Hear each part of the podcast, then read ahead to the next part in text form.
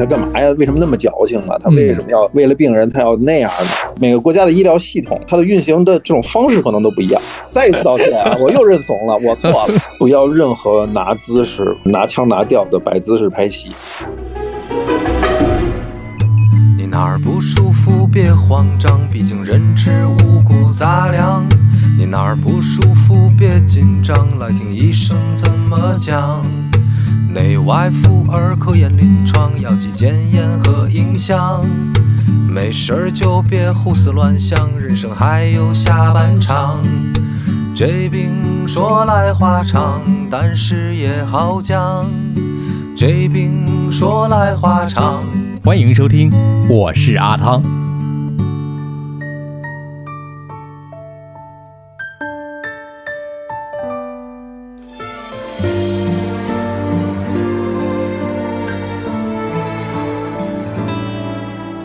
我这行说来话长，之这病说来话长。我们今天这一期呢是无视系列，有请到我们今天的嘉宾王静老师。啊，各位听众，大家好，我是美术指导王景啊，汤老师好，好久不见，这时隔一年了，大家回听一下，我这行说来话长，第四十期、第四十一期的节目，就是当时啊。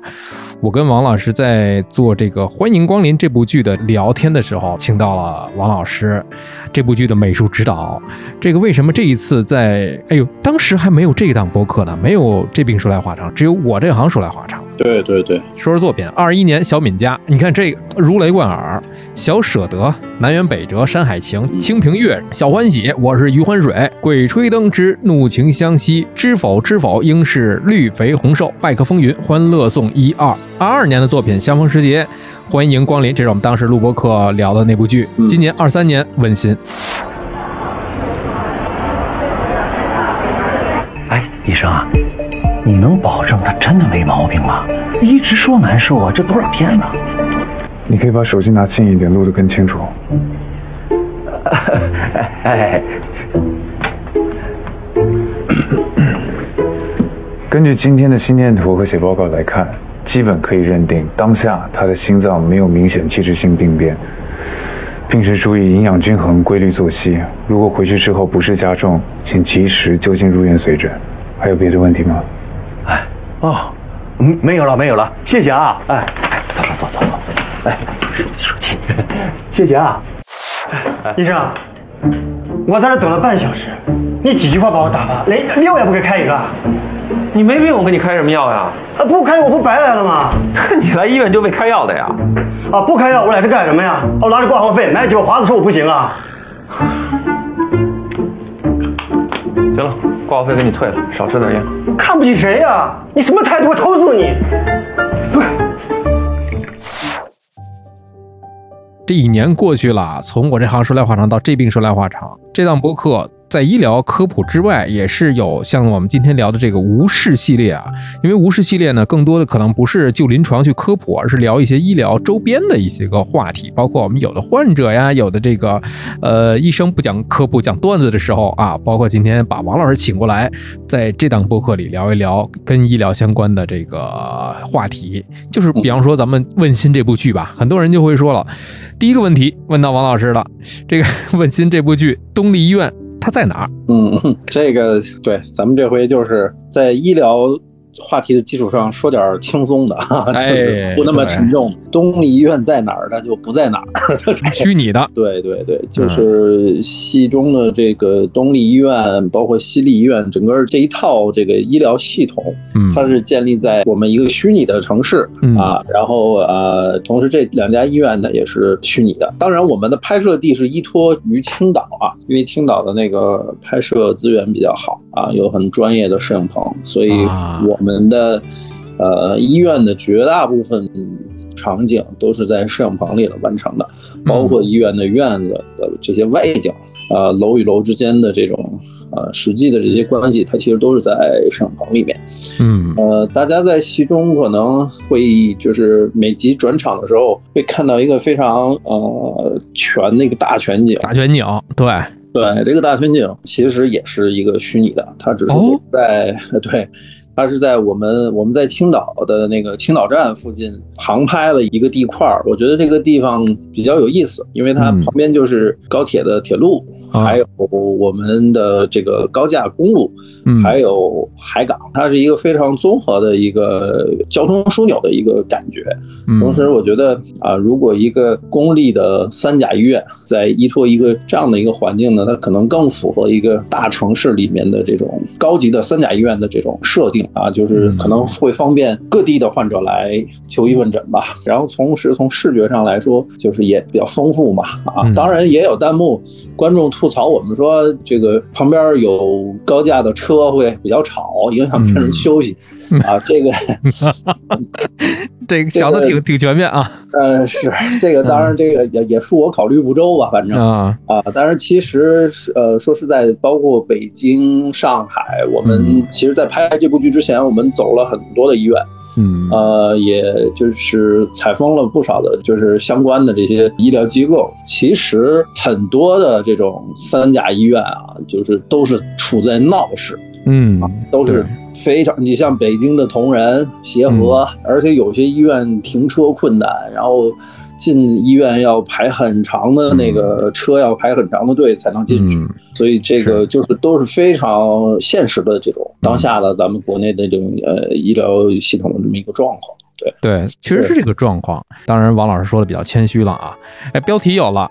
国产医疗剧美术指导首次认怂，对对对，我错了是吧？是我错了，对，开个玩笑啊，咱们其实可以聊一个话题，就是我之前跟王二一直在说的，你看，其实国产医疗剧我们看得到的，那天我在医生的这个群里还在说了，大家有没有看问题？其实临床的医生啊，他时间比较紧，不太可能能够看全一部剧，可能都是刷那些小视频，但是他们共识就是真的比往常。要进步很多，其实大家是有目共睹看得到的这些进步。当然，我们作为这个观剧的观众来讲呢，我们不能说，呃，非得是要求拿着纪录片的一个标准去衡量一部影视剧文艺作品。再一个，我们也没有必要去非得说哪个哪个国家的电视剧、医疗剧拍的就一定严丝合缝。也不一定，我自认为我看过的，包括美剧、日剧里面的医疗剧，算是真不少。或许我凭良心说啊，可能细微的一些个道具还真是有的，还是比较逼真的吧。这几年国产的医疗剧至少不会差那么多了，已经在进步了，这是我们大家能够看得到的。所以大家在观剧的同时呢，正视它是一部影视剧文艺作品，而且呢，里面不管是啊正能量还是主旋律，我们这是一种愿景，希望大家能够朝这种方向去做的。有好多人抬杠，我觉得呃抬杠呢就真的没必要，真的没必要。费了半天劲搭建这些场景，刚王老师也说了，你看到的医院里楼跟楼之间户外的那些花草，其实都是在大棚子里面，它不是户外，太不容易了。就这部剧搭建场景什么时候开始搭建的呀？呃，大概我们是从呃四月吧，就是去年的四月口罩期间，其实我们拍这个戏顶着非常大的压力上的这个戏。是，然后借您刚才谈到的话题稍微延展一下，就是关于就是拿国内呃医疗影视剧和国外对比这件事情，我觉得首先就是作为我们从业人员来说呢，我觉得这种对比是不可避免的啊，我们也就是呃正视这种，比如说呃观众的一些呃期待上的差距，嗯。呃，但是从我来讲，说实话，在拍。就是比如说，当我知道拍这么一个医疗剧的时候，呃，实话实说，嗯，国外的医疗剧我没看过任何一部，嗯，就是没有呃带着这个任务去看过，呃，任何一部去参考任任何一部国外的呃，包括日剧、韩剧以及美剧。也就是说，我不希望在我们创作这部戏的时候，呃，我先去带入很多就是先入为主的东西。对我也不想把我们自己的这部作品拿来和就是其他的国家或者是类似的题材去做对比，因为我当时的最初的初衷就是我们要做的就是中国，我们要做的就是当下中国的三甲医院，公立三甲医院。嗯。啊，因为其实这个是我们在拿到剧本的时候，一开始就和这个导演和以及资方定的这么一个调子。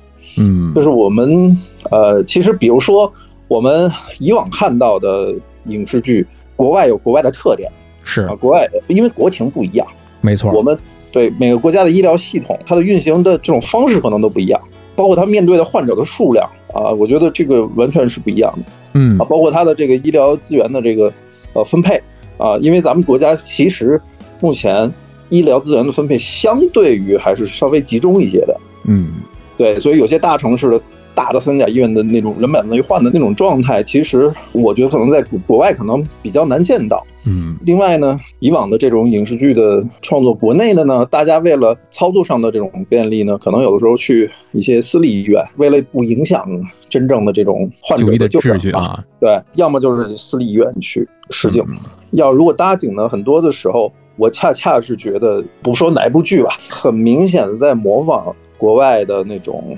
场景的那种那种啊审美啊是。啊，包括整个的那种状态啊。我认为，在我看来，我觉得这种失真是让观众会跳脱的。跳戏，对，我我我觉得一个视觉的传达，就是在故事里面很重要的就是嗯。代入感啊，就是说，如果我们硬说我们就是一个公立的三甲医院，嗯，然后呃，这个每天就诊量非常大的这种这种三甲医院，每个大夫都是笔挺的这种白大褂儿，然后嗯哪儿哪儿都是一尘不染，然后都是那种特别呃漂亮的那种小冷灰调，装修的非常视觉传达的那种设计感非常强。呃，我觉得这个是我们老百姓很难见到的医院啊，就是至少嗯呃我们在平时的这种看病的这种过程中很难碰到这么好的环，不是不是好的环，就是这么有设计感的环境，以及这么嗯感觉不食人间烟火的白衣天使 啊。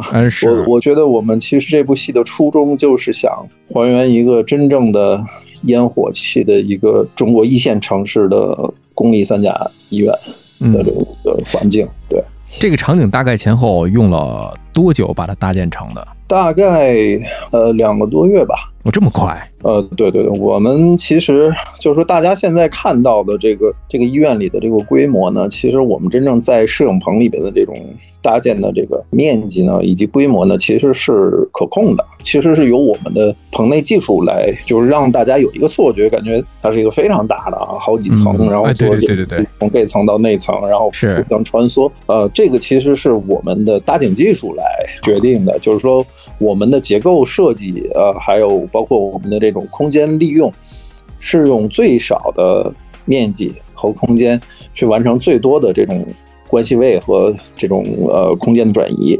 所以这个，因为咱们是一个播客节目啊，就是说可能大家看不到一个一个画面，其实但是大家可以去小红书里看，哎，对对对，去王老师的小红书账号，哎，没有问题，我挂一个链接，大家可以去里面看一看搭建的这个记录。啊对，我们会有一个相对一个细致的一个介绍。嗯，而且当时在这个口罩时期嘛，这个王老师搭档说、啊，我听到了机灵枪的声音啊，真的是开工了，对对对，哎踏实了就啊、对，我觉得就是很多人在说啊，你们为什么要在棚里边搭一个医院啊，然后又拆掉？你们太浪费了，你们浪费医疗资源，你们那个什么，你们不环保，你们怎么怎么啊着？然后我想跟大家说一下哈，怎么再一次道歉了？对我再一次道歉啊，我又认怂了，我错了，但是我也没办法，为什么？因为尤其是在口罩期间，嗯我们这个戏几乎是整个全部在医院里，百分之八十的戏都在医院这个环境里面。嗯，在口罩期间，我们怎么可能因为拍一个我们的一个影视剧，嗯。去占用已经非常紧张的医疗资源呢？嗯嗯。对吧？在这种情况下，在这种非常时期，又有这么样一个特殊的一个题材的这么一个戏，我们也在当下只能选择用这种方式。嗯。但同时，我想跟大家讲的就是，我们会用我们的技术手段去尽量节约和环保。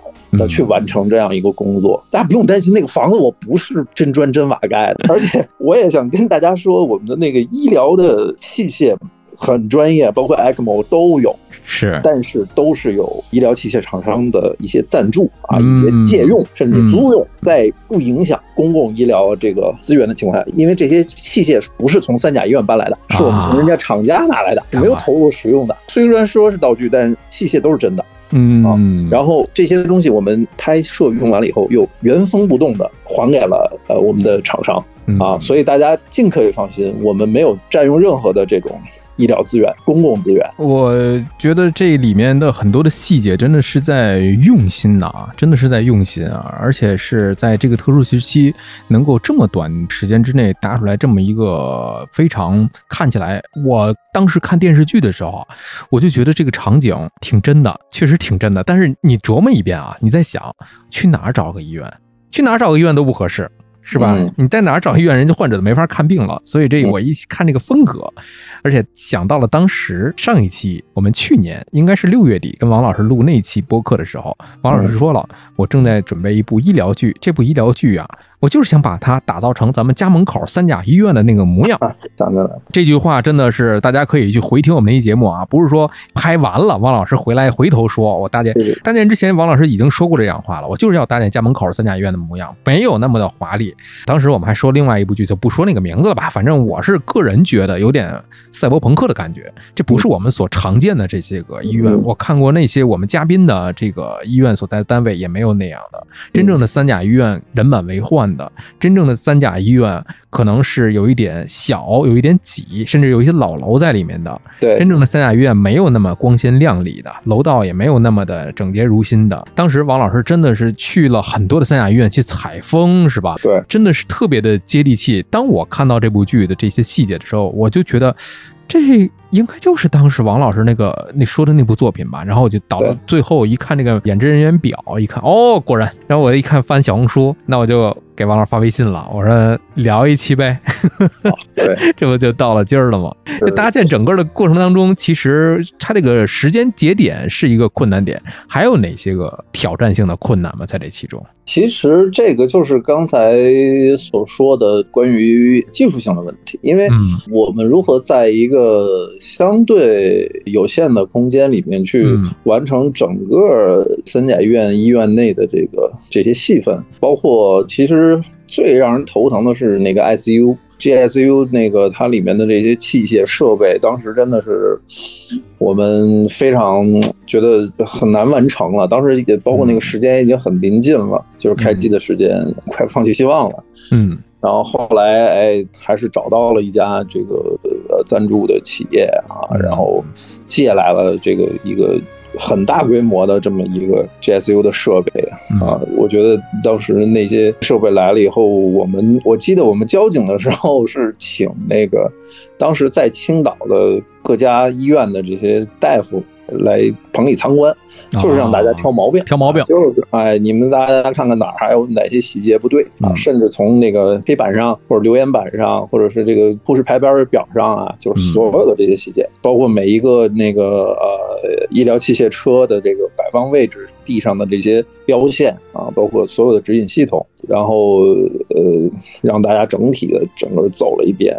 呃，我后来大家提的，就是当然也提出了一些非常有建设性的一些意见啊，也是我们都参考，都后来都有所改正的。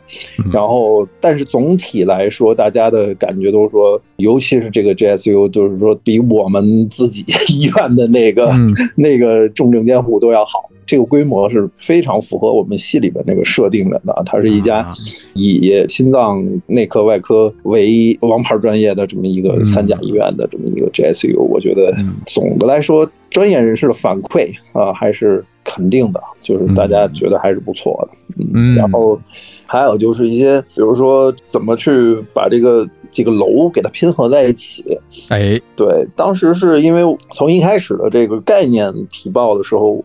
我就想，就是把一个祖孙三代的医院呈现给大家，因为我们走了很多医院，尤其上海，包括北京啊，包括北京协和，就从民国时期就在的那个楼，对，好多然后后来，哎，又再盖这个这个这些呃后来盖的这些楼，比如说八九十年代盖的，对，到了零零年代初的啊，然后后来可能有新的一些一些楼。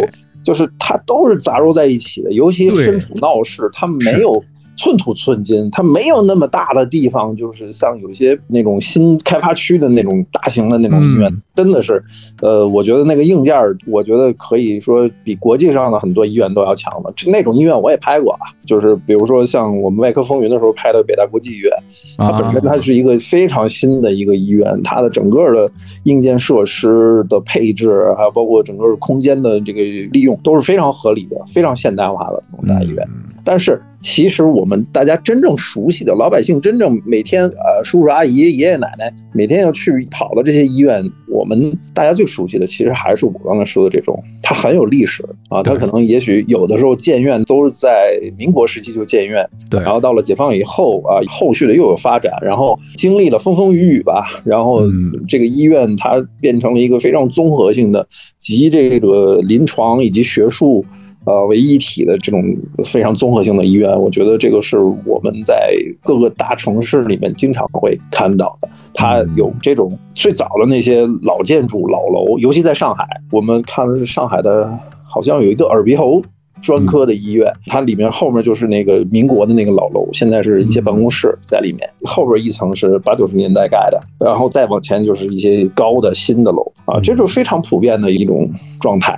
因为我们要自己去建立一个这种这个医院，我们自己等于说，呃，就把这种概念和棚内的这种位置空间划分的这种技术把它结合在一块儿，怎么来把这些有戏的位置都在棚里边表现出来，同时他们之间又彼此能够呼应上，他们的位置关系，他们之间的这种通路啊，能够最大的丰富。这个我们其实是做了很多的。设计工作的啊，这个其实甚至说在现在的成片里面有所体现，但其实也就展现出了个百分之七十吧。啊，我觉得这个可能是真的是要亲身到那个棚里面去走一遍，才会知道这里面有这么多的机关以及呃错综复杂的位置关系啊。就比如说这个，可能我之前我们没说过，就是比如说那个 GSU 的那个。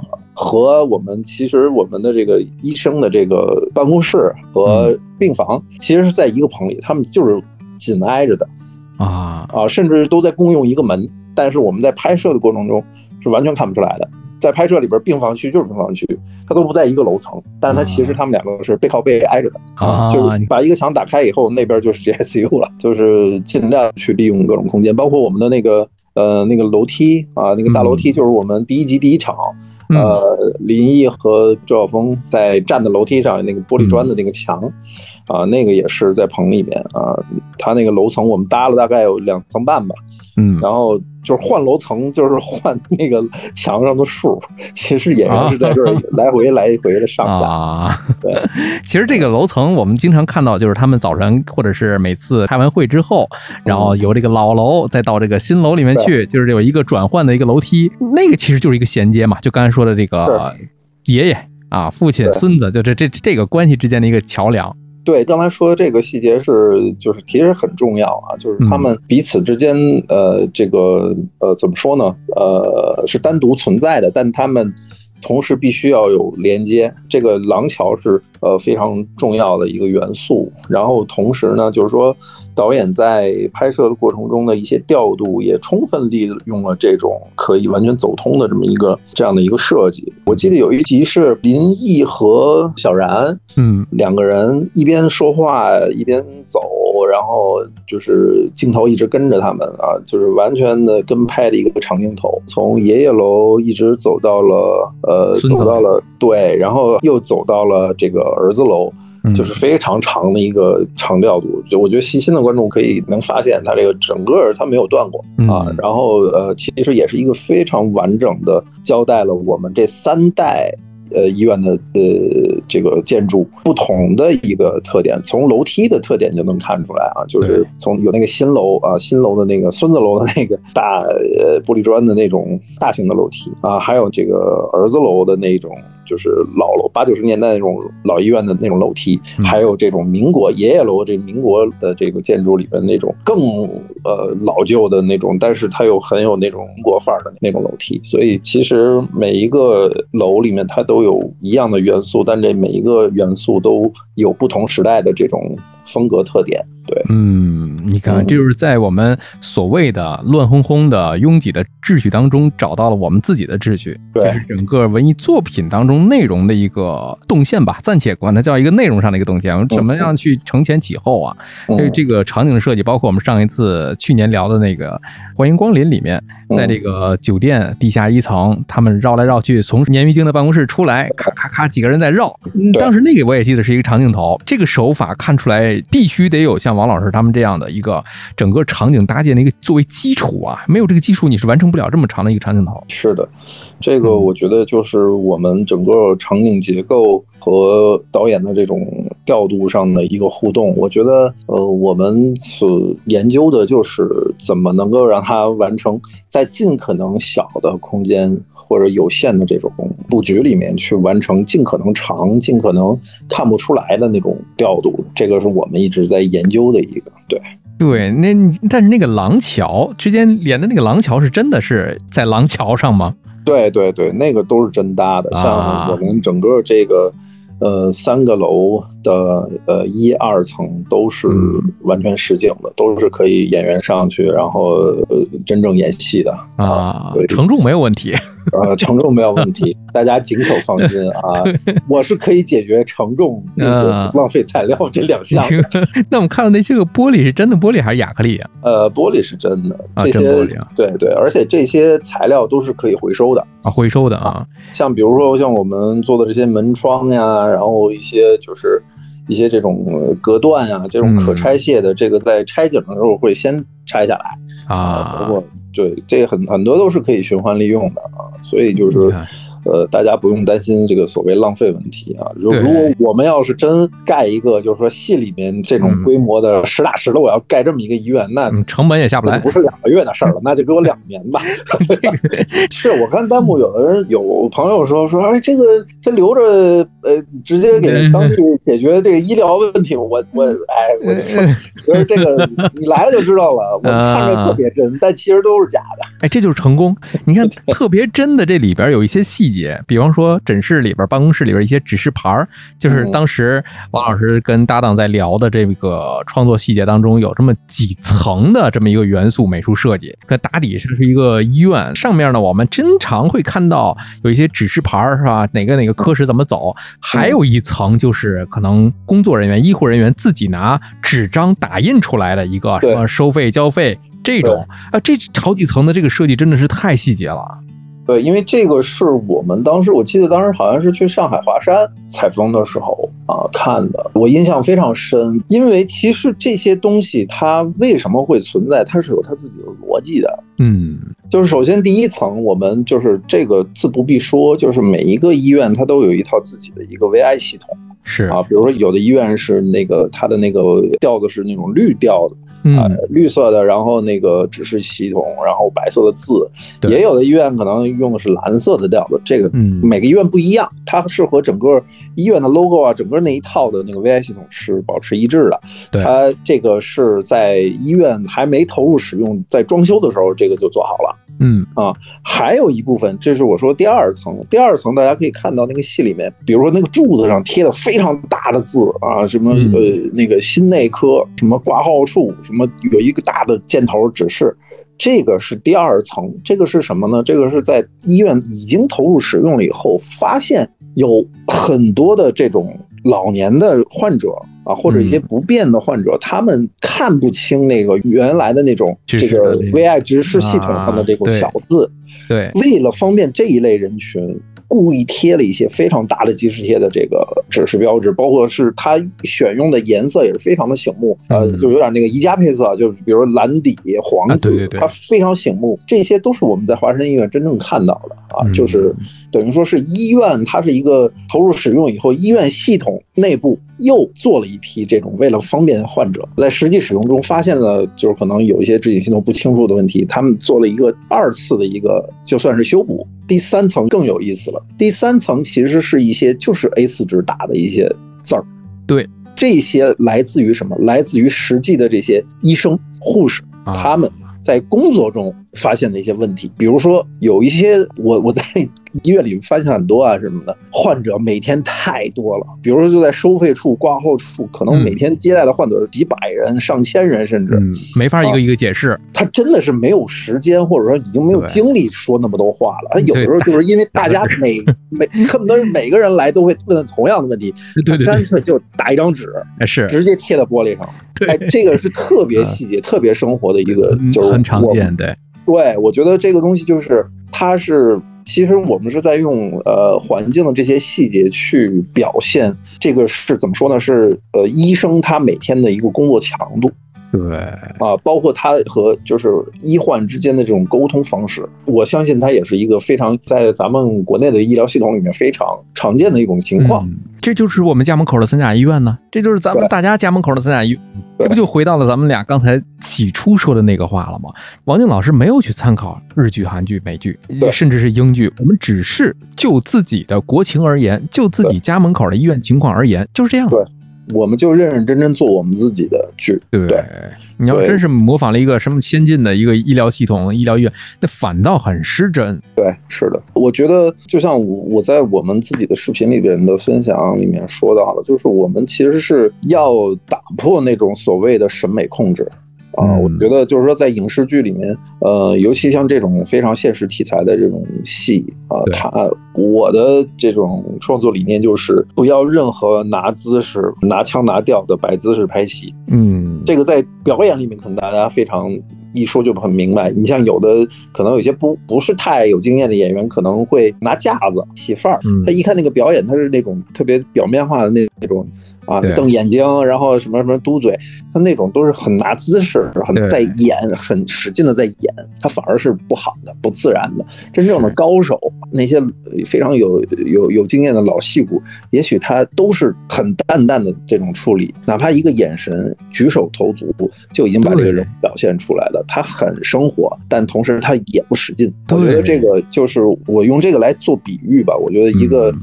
呃，现实题材的戏的这种呃环境啊，嗯，我觉得它就应该是一种非常生活流，让大家能够找到平时我们见到的这些所有这些细节的这么一个还原啊，它不要把它弄得哇很漂亮，我这个墙我必须得刷成那种青绿色，它打光才好看啊，它衬的人的皮肤特漂亮，是那个整个的那个画面拍出来是好看，嗯。啊，整个很美哈，这个。我我我我觉得这种东西对于我们来说其实是简单的啊，我觉得做做这种东西是简单的，非常简单，因为它形式感足够强啊。就是说，我说实话，呃，如果我做一个那种调子的那种墙面的话，我现在是目前这个医院里边这些细节我可以都不加，我就玩结构和光影以及这个色调就够了。但是我认为那不是不是我追求的，反倒是很简单的。你看，就像我们对做节目也是这样啊。你能聊了很多的听友说啊，你看阿汤，我听你节目感觉是两个人在那聊天，我是第三个人在那闷头吃饭，听着你们俩在那聊天那种感觉。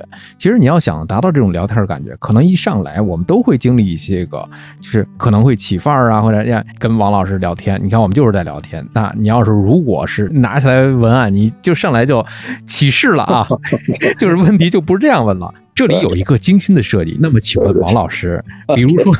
那你这这不就是可能比采访那种还要生硬一点？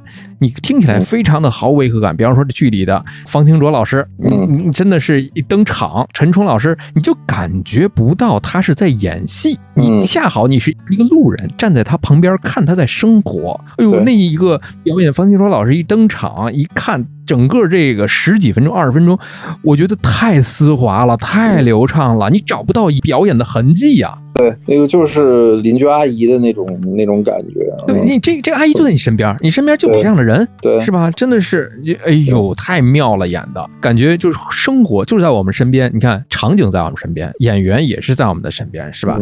说到身边了，咱们就来聊聊他们最根本的这个医生的家，比如说林毅的家的这个设计。哎呦，这里面也有一些小心思了。三个男人住在一个单元房里，可能这个看的朋友都会知道啊。这个林毅，包括他的哥哥林海。包括他这个小侄子，三个男生住在一个单元房里，其中这林毅他哥哥林海还是个病人，就怎么巧妙的把这三个人打了引号装在一个空间里呢？嗯，而这空间还不大。对，其实我觉得，呃，这个家的这个设计也是我自己比较喜欢的啊。其实说实话，呃，那种做那种大的公寓啊，什么三室一厅啊，什么那种，那反倒那个其实对于我来说是非常简单的。我觉得那个就变成装修队了啊。对对对，那种装修干法呢，其实是最简单的一种方式。啊，我们这有足够多的案例，足够多的参考，你就按着这来就完了。对对对。但是那种空间它没有人物啊，它它是空洞的啊。对。然后呃，我觉得其实有的时候呃，有血有肉的生动的环境，其实恰恰是一些非常拥挤的，甚至有一些逼仄的一些怎么说呢？就是我们可能可能小的时候也住过的那种非常小的这种小单元房。单元房子。这种对。呃，我我其实觉得。这个林毅的家呢，是和他的这个职业，包括他的这种个人的这种状态，他是有极大反差的这么一个，嗯，呃，一个环境。我觉得这个其实也是越有反差，这个人物越立体。是啊，它可能会有一些戏剧性在里面啊。这个我们嗯不要去回避戏剧性啊。我们要做一个影视作品，它必须需要戏剧性。但这种戏剧性，就像汤老师刚才说的，它它要丝滑啊，它要让大家觉得不违和，不是生拉硬拽给它扣在身上的。我觉得首先这个他目前的这个环境是他当下的这种处境决定的啊，他的这个是呃家庭的这个科心病的这个先天性心脏病史决定的，可能一家子都生活。活在这个诅咒里面哈，我觉得这个对于我设身处地的在想，如果是我的话，我我真的我很难像林毅那样那么积极的去生活、去救人、去去完成自己的梦想。我觉得这个恰恰是这个人物有力量的地方。那么我从环境的处理上，我反而需要加强他的这种不幸，有点残酷啊，就是说，我要把这个人物的这种处境的这种怎么说呢，和他的这种反差，我要要拉大，嗯。这样才能够让观众对这个人物的很多的一些过激的一些这种有共情。这个其实大家可能刚开始看这部剧的时候，一开始就是很多人在弹幕里面不太理解林毅，他干嘛呀？为什么那么矫情啊？他为什么要为了病人他要那样呢？就是感觉就不正常，就觉得哎，这什么就是拍电视剧，你们设定他这样，呃，就是这现实中就没有这样人，怎么怎么样？嗯嗯，对。但是其实反而。越看到后面，我相信就是说这个话的观众可能就相对就少了，因为当大家看到了他的这个处境，每天面对的就是这种不定时炸弹，每天他面对的就是亲人的生离死别，有可能，对。啊，他对于这种生命的这种珍惜、渴望和尊重，我觉得是一定会超乎于其他人的，所以我觉得。林毅家的这个环境，就是我们特别想好好的去研究的一个东西。所以现在就说回来呢，说到这个家呢，我其实是一个一室一厅一厨一卫，怎么挤下这三个大男人呢？就是等于说小侄子因为还在上学，而且孩子也大了，一定要给他一个个人私人的空间，一个是方便他的复习功课，另外一方面他也有他自己的一些隐私啊。这个年龄段的孩子，所以就把那个一个。卧室给他就直接给了孩子。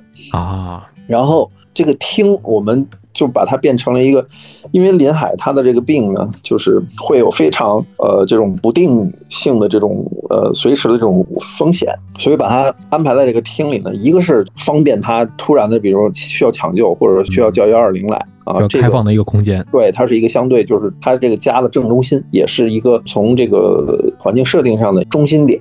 其实说白了，这个一切的在家里面的这些都是围绕哥哥的这个病。嗯，然后林毅只能睡在了阳台上，一方面他跟哥哥之间又不能俩人天天睡一起，哎是啊，那也挺怪的。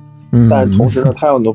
呃，随时能看到哥哥，所以呢，当时我记得我们在排那个图的时候，一开始是把俩人搁在一个角落，后来觉得有点别扭，这俩大男人 就就是觉得有有一点，哎，后来我们就把它调开了，我就把这个林海的这个床放在了那个窗户旁边，然后把林毅的床放在了对面的阳台。这样的话呢，林毅跟林海呢，他们两个人呢，就是头朝不同的方向，他们俩彼此就是躺在床上，一歪头就能看见对方。啊但同时他们中间又隔了一个餐桌，算是一个缓冲吧。嗯啊，同时他们又随时能够够到彼此。我觉得就是把整个一室一厅一厨一卫就给用到极致，包括那个厨房的那个设置，其实它是在一个相对这个房间的也也是一个稍微靠中间的一个位置啊。他其实呃孩子卧室其实表现的很少啊，那个卧室就基本在里面嘛。然后包括他们三个人一起做饭啊，然后下棋啊什么，在餐桌上这些支点都是在这个客厅里边来完成的。当然也有这个弹幕观众啊，包括我们那个 B 站的底下留言就说说，哎，这个你这个。不对啊，那这以前应该有爷爷奶奶，还应该有孩儿他妈呀。这个房 子这个肯定不对。你现在说住仨人是可能行成立的，那以前呢？那我就然后又认错了，对我错了，我第三次，对我错了。但是我特别想就是跟您解释一下哈，这个那有没有可能这房子以前是？就是林海和他儿子是因为得病以后，这个妈也没了，然后后来搬回来了，就等于说这个爷爷奶奶也故去了，嗯，对吧？可能那个时候林毅还小啊，他这个东西他是呃怎么说呢？我觉得这一个家庭，他不是说像咱们，因为他很特殊嘛，这个家庭，对对对。呃，他他他这个有这个心脏病史，同时这个可能从祖辈就是因为这个病离开了，嗯啊，我觉得这个怎么说呢？他们当下三个人现在在一起的这个状态，我觉得是你可以倒前史，你可以再再 说，哎，这个怎么怎么怎么回事？呃，我我我觉得其实可以有各种各样的解释，但我觉得其实那个并不是最重要的。哎，对我觉得最重要的是。他们三个现在当下的这种处境，嗯，这个我觉得是，如果说我们为了前史说啊，那爷爷奶奶得有一个卧室，嗯，啊，那可能那个林海他们可能还有个婚房，这个谁林毅可能还自己有一房间，那好吧，咱们就奔着这个大三居去了啊。我我我觉得那个你说成立吗？是，你可以，咱们咱要再往前倒，没准他们家还拆迁了什么的。你这一看，那就没完了。你还别说，这就是人观众看进去了。看入戏了，当然我理解啊，我觉而且我觉得就是人家提这个，呃，也所以说我错了嘛，我下回我再 我再想想我怎么把这事儿也交代。你还得管着前世今生的事儿啊？对对，当然当然要管，你这医院都有爷爷儿子孙子呢，这个说这家呢，我我我觉得人提的这个，我我这回认怂啊。你看，我下回我注意啊。这个你还别说，这林毅家确实之前就是有有有别人家在住啊，就是方小然的家。啊，对对对对，这方小然家的一部分哈，是是，这个又涉及到了这个呃影视拍摄的这个棚内搭建的这个嗯呃经济性的问题。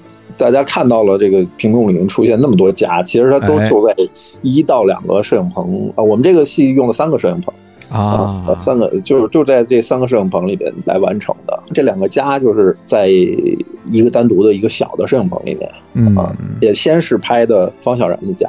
方小然的家呢，就是一个非常大的一个两室两厅啊，一厨两卫的这么一个环境。因为包括妈妈本身也是房竹青，也是就是这种高知嘛，哎，对，呃，他是这种大的专家，所以这个条件好一点。对他，我觉得这个设定是没有任何问题的。嗯，呃，然后母女俩有就两个人在一起生活。当然，他他妈妈还有一小男朋友，那个就好多观众一开始没看明白 这谁这是那个。一开始我也没看明白这一点，后来解释通了啊。对对对对，这后来一开始在剧本里边其实说挺清楚，后来就是说可能因为那条线并不是那么重要，不重要不重要。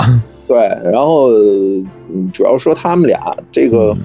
其实我们做这个反差也是为了，就是故意要的这个反差，因为这个反差主要是他们家和这个周晓峰的家的这个反差。周晓峰家是一个非常呃冷的调子，非常对对对，这种很简单的一些，像是一个公寓那种感觉。对，它是一个公寓，它其实它也不一定是穷，是因为它整个这个人物设定，它基本上每天要么就值班，哎，对，要么很简单，就是在医院里面，就是两点一线。其实它是一个没有个人生活的这么一个人，然后同时他又因为这个童年的这个创伤，啊，就是极度的这种。缺乏这种安全感，就是我们其实要把这两个家做一个强烈的对比。如果说刚才林毅的家呢，是他本人人设和他相处境的一个反差，那么那是一个纵向反差。嗯，如果周晓峰和方小然家这两个家是一个横向反差啊，就是说周晓峰作为方清竹的儿子，他的这么一个就是自己现在生活的这么一个状态，嗯，和方小然和方清竹两个人。啊，两个母女俩很温暖的、很舒适的那种状态。有一场戏是周晓峰被方小然就是骗到家里边嘛，嗯，然后对，喝多了啊，对，然后假装喝多了啊。当时的设定是那个厅里面只有两个沙发，就是因为方清竹和呃方小然他们两个也平时也不会请很多客人来家里的那种，顶多是那小男朋友来。当然，我们的设定就是说，这个就是母女俩很舒服的，一人一把椅子，两个人在这儿就很舒适啊，自己有自己的一个很舒服的呃沙发。但是周晓峰进来了以后，他没地方坐。嗯啊，我们当时就想强化这个。他虽然是方清如的亲生儿子，但是他回到这个家以后没有他的地方，嗯，没有他的位置，啊，这是我们想从环境上造成的一种戏剧感。但是我们又要不要故意强化他？他是一个隐隐的在在下边的一个一个东西啊。对，然后到了他自己家呢，就是很冷，反正就没有什么人气嘛。对，而且他养的是这个冷血动物嘛。对，冷血动物。对，当然这个爬宠这个蜥蜴和它妈妈之间，它也有一个典故嘛，就有有一个渊源在里面，就是它妈妈的拼图。对啊，这个就是另外一条线啊，买的一条线。然后呃，就是从视觉上，我们就是这个暖色调和冷色调，一个大而舒适啊，一个是小呃和简单冷清，这样一个横向反差。你看，从这几个家的这个设定上来看，就舞美，它决然不是搞装修。就有些东西不是越华丽越好，甚至有些家里边的装修风格不是非得都统一，是吧？总得有这么一些个反差。这就是我们在戏剧当中去创造一些生活的痕迹，就是让大家知道这是有人在过日子。你看咱们家就是什么呢？可能装修完了，家徒四壁，搬来新家具，可能都是一个调子。慢慢慢慢慢慢，你会添一个东西，再添一个东西，是吧？这随着时代的演变，随着时间的推移。我们买来的新的东西，可能这个风格就完全不一样。那个林毅家不就是这样吗？有很多新添置的东西。对，因为其实从林毅家，甚至方小然家都是一样的，就是说，任何人，就是尤其生活中哈，嗯，大家不是生活博主，不是家居设计师，对，大家都是一个，就是一个正常的生活。可能哎，今天我添置了一个东西，或者明天我换了一个东西，很少有人就是说啊，我要审美控制，我要哎呀，我要得挑这个东西，我要跟以前的装修怎么呼应，怎么着？可能有这个意识，但是可能也掌握不好。嗯啊，这个这个的确是，就是说，因为就是生活，尤其是工作很忙的这种职业啊，我觉得其实我觉得在座听众可以现在你就环顾一下自己的这个屋子家里边啊，对，它一定不是一个所有细节都是经过设计师摆过，那叫样板间。那样板间，哎，对，也未必那么的精致。对。它，你只要是生活，它一定是有很多很多违和感的东西。但是这个违和感，其实什么叫违和？它的违和是审美上的违和，但它不是生活上的违和。嗯，如果生活违和，那就不对了。哎，生活一定不违和，它可能不满足审美上的需求，但是它满足我生活中的功能需求。嗯，但我如果让我选的话，我去做一个。影视剧的场景的话，我一定会选择生活上的这种合理，去舍弃掉那种所谓审美上的统一。啊，我觉得这个是我一直秉承的一个观念，因为我觉得，毕竟《布达佩斯大饭店》那样的电影是个案啊，他那种，如果我觉得，如果我们的呃问心拍成那种形式感东西的话，大家很难走进去。是不是说所有的影视剧？都要呃是那种卡通感的，或者是那种，呃完全那种审美到极限的那种，嗯，就最重要的影视剧是要打动人，哎对，而不是要我给你孔雀开屏，我告诉你我会几个装修风格，我我我我对我我觉得那我就真干成包工头了，我觉得那个就是对于我来说是 low 的。所以说嘛，我特别怕有人说，哎，你们这个是不是装修都没问题？我特怕人说这个。我说完了，我要要干成装修了。每天我现在基本上每拍一个戏都跟呃我们的团队的小伙伴说，咱千万。别干成装修，咱不是装修队儿，我们是在设计人物。我们在设计人物的时候，他一定要打破那种所谓的审美和谐。审美和谐有的时候是反人物的，嗯啊，哎，这句话特别好。审美和谐有的是反人物的、反剧情的，对，就是美学中的那些个违和感，往往正是我们在这部戏当中的一些个真实的一种生活痕迹。对，句句点睛啊！哎呀，汤老师总结的好，主要是 王老师设计的好。你看这部剧虽然是。医疗剧啊，但是你看啊，话说回来，就是怎么样去用环境打造人，而不是刻板那种印象里的职业标标签，因为很多的朋友一听哦，医疗剧，他是一个医生。他的标签就已经定了啊，就是医生了。你看我们这个播客也是聊了那么多，包括这两个播客，我这行说来话长，跟这病说来话长，其实往往是有衔接的。呃，它虽然不是像王老师说的那个祖孙三代楼之间的关系吧，但是有的时候确实是我在用我这行说来话长去展现给我们在这病说来话长当中科普的这些医生朋友们的日常生活。比方说，他们如何去权衡家庭跟事业？这是权衡不了，告诉大家无法权衡，权衡就是伪命题。我顾家就顾不了事业，我顾工作就顾不了家，对吧？就告诉大家，我是一个活生生的人，这个就特别的重要，特别好。是没错，就是这些细节所给我们展示的。每个人都有七情六欲，每个人都有悲欢离合。那块护士长那个角色遇到自己问题的时候也是那样嘛？对，大家没看的可以，我们就不剧透了吧，大家去看吧。对，我觉得我顺着您那个话题啊，就是说，我觉得其实包括我们为什么要把环境处理成这样，就是我们希望通过这部作品拉近呃我们观众和这个职业的距离。哎，对。因为每个人面对这个人吃五谷杂粮，可能都会有呃生个病，或者大到可能都会生老病死。嗯，对吧？就是包括还有亲人，所以这个医院是我们人生中面对非常多的一个地方。就是虽然 谁也不想，但是它就是在那儿，它很矛盾啊。它一方面就是是一个大家不愿意面对的东西，但是又不得不面对的。同时呢，我觉得因为近几年的这种个案，或者说一些呃负面的一些东西，我觉得让大家对这个职业可能很多时候就包括现在弹幕上还有很。很多就是嗯，都是呃比较负面的一一种东西。我觉得如果在这个情况下，呃，我们还把这个职业做的不食人间烟火，让他故意把他为了我们的一些特别 cheap 的那种审美，去呃呃拉开和观众的距离。我觉得这个其实是非常傻的一种做法。嗯，我觉得真的是需要给观众呈现这些活生生的这些人。他虽然是医生，他虽然是一把刀，他虽然是个天才，但是他同样要面对死亡。嗯。他同样有他解决不了的事情。医生不是万能的，他虽然有非常高超的医术，但同时他也要面对病人的离去。就是我们不要去矮化一个职业，不要神化一个职业啊，他就是应该正视他，对，正视他。我觉得就是一个平视的视角，我们怎么去了解、去看待这个职业？说到这儿呢，其实是呃，因为我妈妈就是大夫。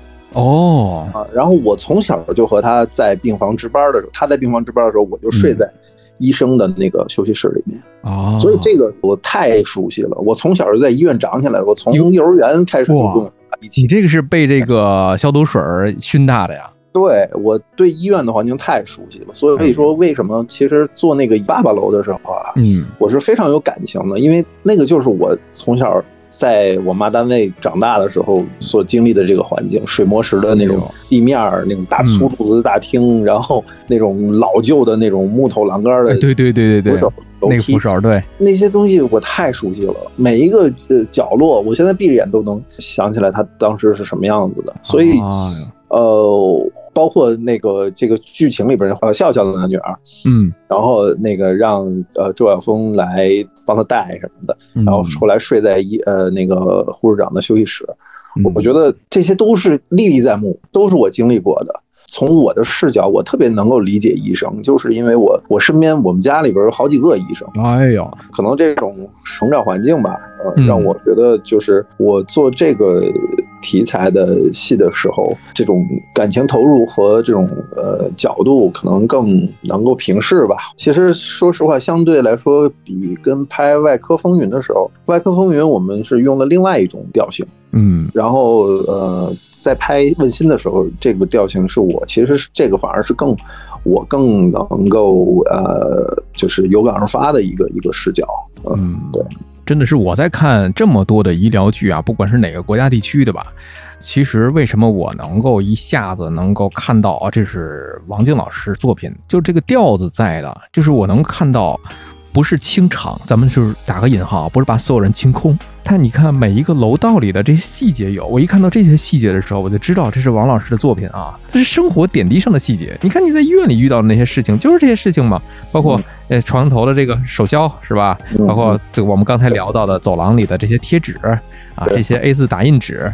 包括那个走廊里的加床，哎，对这一点我特别的佩服，没有说我们为了这个拍个影视剧，我们干净点儿弄得干净点儿光鲜亮丽，下周好像哪个部门来检查似的，咱不允许加床。我觉得您说的这个，我特别赞同的是什么？我们不要清场。就是说，现在其实我们看到了很多的作品里面的这个医生，比如说一查房，嗯，就是走在那一个特别干净的走廊里面，打一束光，打呃一堆白大褂，特别神采飞扬的走向屏幕，这种画面我们经常看到哈。就是我当时就觉得这个就是清场，这个就是好像聚光灯打在那儿来，对，开始表演了。对对对对对，我们其实这个现在的这个做法是一定要把医生扔到人堆儿里边，嗯，扔到那个环境里边，扔到那些嘈杂的那些病人啊，那些焦急的那些患者里面。他才是医生，他才是活生生的这个职业。我觉得这个很重要。这就是我们在看一部剧的时候啊，就是不要总是钻牛角尖的用技术手段去衡量他这个药给多少。他这时候确实，你说穿帮吧，可能也有穿帮，是吧？我在看其他的一些个节目当中也说过，呃，包括做手术的时候麻醉机没开，还在自检状态，这可能避免不了，可能都会有一些个漏洞吧。就是因为这么多的镜头，咱难免，而且这么多的部门来协。同的时候，可能难免任何一部经典名作，可能都会有那些个。呃，漏洞和瑕疵，但是我觉得是什么呢？就是我们也是正视每一部的影视作品，大家用了那么多的心思，花费了那么多的时间，就我们的用意是好的，而且是为了像王老师那样，我们拉近这个医患之间的一个关系。就像我们这档博客也是一样，不是说叫大家啊，医生就怎么怎么着，说了怎么怎么着。其实我们一是在这档博客当中不给大家问诊，只是给大家提供一个方向。你比方说上一几集我们提到甲状腺。现在结节真的就是每一个都是要马上进行手术吗？医生说我看的是人，而不是这个病。这有的人他这个位置，比方说他的这个心态、他的状态、他的年龄，可能都会决定他的手术治疗方案，嗯，而不是冷冰冰的一本指南摆在那儿。这就是我们给大家想呈现出来的一个我们在跟医生朋友进行交流之间的一个将心比心。医生脱下白大褂一下班也是正常人，他也会跟你用心去交流的。是，就是这个关于一些细节的，所谓穿帮啊什么的，我想解释一下啊。先认怂啊，错了，也这是第四次。对，但是呢，我们也只能认怂，因为这个东西太专业了。就是我们说实话，我们真的尽力了。当时拍摄的时候，导演每天收工，然后要开会对第二天的通告的时候，每一个医疗细节，基本上我当时我都说，导演不睡觉吗？真的非常辛苦，而且那个医疗顾问，其实我们当时用了很多，每天都现场都有医疗顾问。嗯，呃，我觉得这个东西可能真的是难免会有疏漏啊，就是这种在这种工作强度下，呃，我觉得也希望大家能理解，尤其是一些就是作为医生的这些专业的观众来说啊，大家我希望大家能理解，因为我觉得就像您说的，我们的做这件事情的态度是认真的。对，呃，然后我们的初衷是为了能够更好的在观众面前展现这个职业，所以我想跟医生的观众朋友们说啊，就是我咱是一波的，就是说，因为我我们我们是其实是这个开玩笑哈，就是我们是希望能够非常立体的展现这么样的一个职业。啊，但是这里面实话实说，我们毕竟我们不是在拍医疗教学片或者纪录片啊，如果他真的是有一个患者在那儿做手术，那麻醉。机没开，他也不可能，哎，是吧？这个他毕竟是假的，毕竟是在拍戏，我们也不可能把所有的把演员给插那儿就给麻醉了，对吧？他当然这个事儿，我觉得也没什么可解释的，这个不对就是不对。但是我想说的是，这些问题，我觉得他比起说呃一个呃戏里面对于呃职业展现的这么一个口吻或者是一个角度。来说，我觉得这些它是不影响的，它对它不是影响最终大局的。我们其实尽最大的可能去尽量的专业啊，就是包括那个线打结啊，什么什么这些手法呀，这个已经很专业了。包括这个毛晓彤给病人后边拍痰这手法。这些手法专业了，对，还有一些医疗细节，比如说要给女患者检查的时候，必须有护士在场，这些细节其实都是已经都已经很不错了，真的是已经很不错了。就在这些看的这个过程当中，即便是就是人家能看出来一些个破绽，但是也觉得这是一部好作品，这不影响它成为一部。因为其实说实话，普通观众看不出来这些，看不出来，非常专业的。呃，医生，呃，甚至是那个科的医生，他才能看出。对对对对对对，这个事儿呢，这个我我们说实话，在这些大神面前，我们也没什么可证的了，我认怂。然后那个还有像比如说一些细节，什么什么那个观众很多人最看注意到的那个墙上写的，病历写不好就是情商低。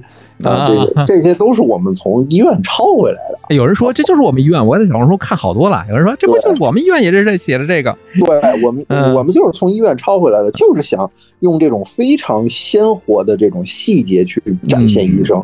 如果大家看到的医生办公室全是哇，这这个啊一丝不苟、一尘不染，然后 医生都有洁癖啊，都那可这不我跟你说，我我们家的医生全没有洁癖，我觉得那就是 那就是一一种呃。固化的一种设定，这就是标签化了，对，标签化啊，脸谱化的一种设定啊，这个就特别的不可取的，因为人是各式各样的。就是我印象中，我妈的同事，就是我小的时候看到她的同事，都是各式各样的，各种各样的性格，嗯。啊，有特别逗逼的，还有特别那种特别有魅力的，还有那种就是反正特别多样化，都是医生，他们都是医生，所以这个就是我们希望让这个职业里面的这些角色，这些角色他们只是穿着白大褂。这个白大褂是个外衣，这个外衣下面是这些人本身，我觉得这个很关键，这个特别的重要。哎呦。就是你看这些场景之间，我们啊，刚才王老师说了，借鉴那么多的三甲医院，有没有我们的一些个影视剧当中的一些作品的一些场景被现实当中设计的时候 所借鉴了呢？呃，这个我不不敢说了，因为呃，我只能说我我尽量的去吸收这些呃呃现实中的这个呃这些呃元素，然后我们把它浓缩在了这个东立医院里面啊。至于说。能给就是哪些别人能听灵感，在哎布局上的反哺，那是我的荣幸。那这是情商高的表现，随缘吧这个。最后问王老师，接下来有哪一些个作品呢？呃，现在后面我们刚刚杀青一个浪漫爱情的一个戏，叫《玫瑰故事》，然后《玫瑰故事》啊，对，它是刘亦菲主演的，然后那个香港的一书。呃，一个作家一书的小说，同名小说改编的啊，讲的是一个女孩从女孩到女人的这个成长，然后她对于感情的这个经历的这么一个，算是一个浪漫的一个故事片吧。现在还在做一个叫《小巷人家》，就是种阳光的，呃，是一个七七年恢复高考以后，然后到九几年这整个就是历史变迁的这种。现在很多呃类似题材的戏，只不过我们这次的这个戏可能更那种微观，几户人家在一个小巷里面的这么一个故事吧，很温暖的这种的现实题材的故事。期待着能够在这个，不管是您是电视端、电脑端还是大屏端啊，看到王老师更多的这种 设计出来的这些个作品。谢谢谢谢，我也希望有朝一日能够把我们播客，如果有幸的话，可以拍成一部影视作品，由王老师来给我们搭建。太好了，我先把我们家那几个大夫给您介绍介绍。哎呦，真太好了，太好了！大家听一听，多多指导，多多指导。哎，共同成长，共同成长。感谢感谢王老师，感谢王老师。如果我们的节目很荣幸受到了您的喜爱，想参与我们的群聊，可以添加微信 Cheese Radio C H E E S E R A D I O 来加入我们的微信听友俱乐部。同时，也感谢你把我们的播客《这病说来话长》分享给你的朋友们。请你留在我的身边。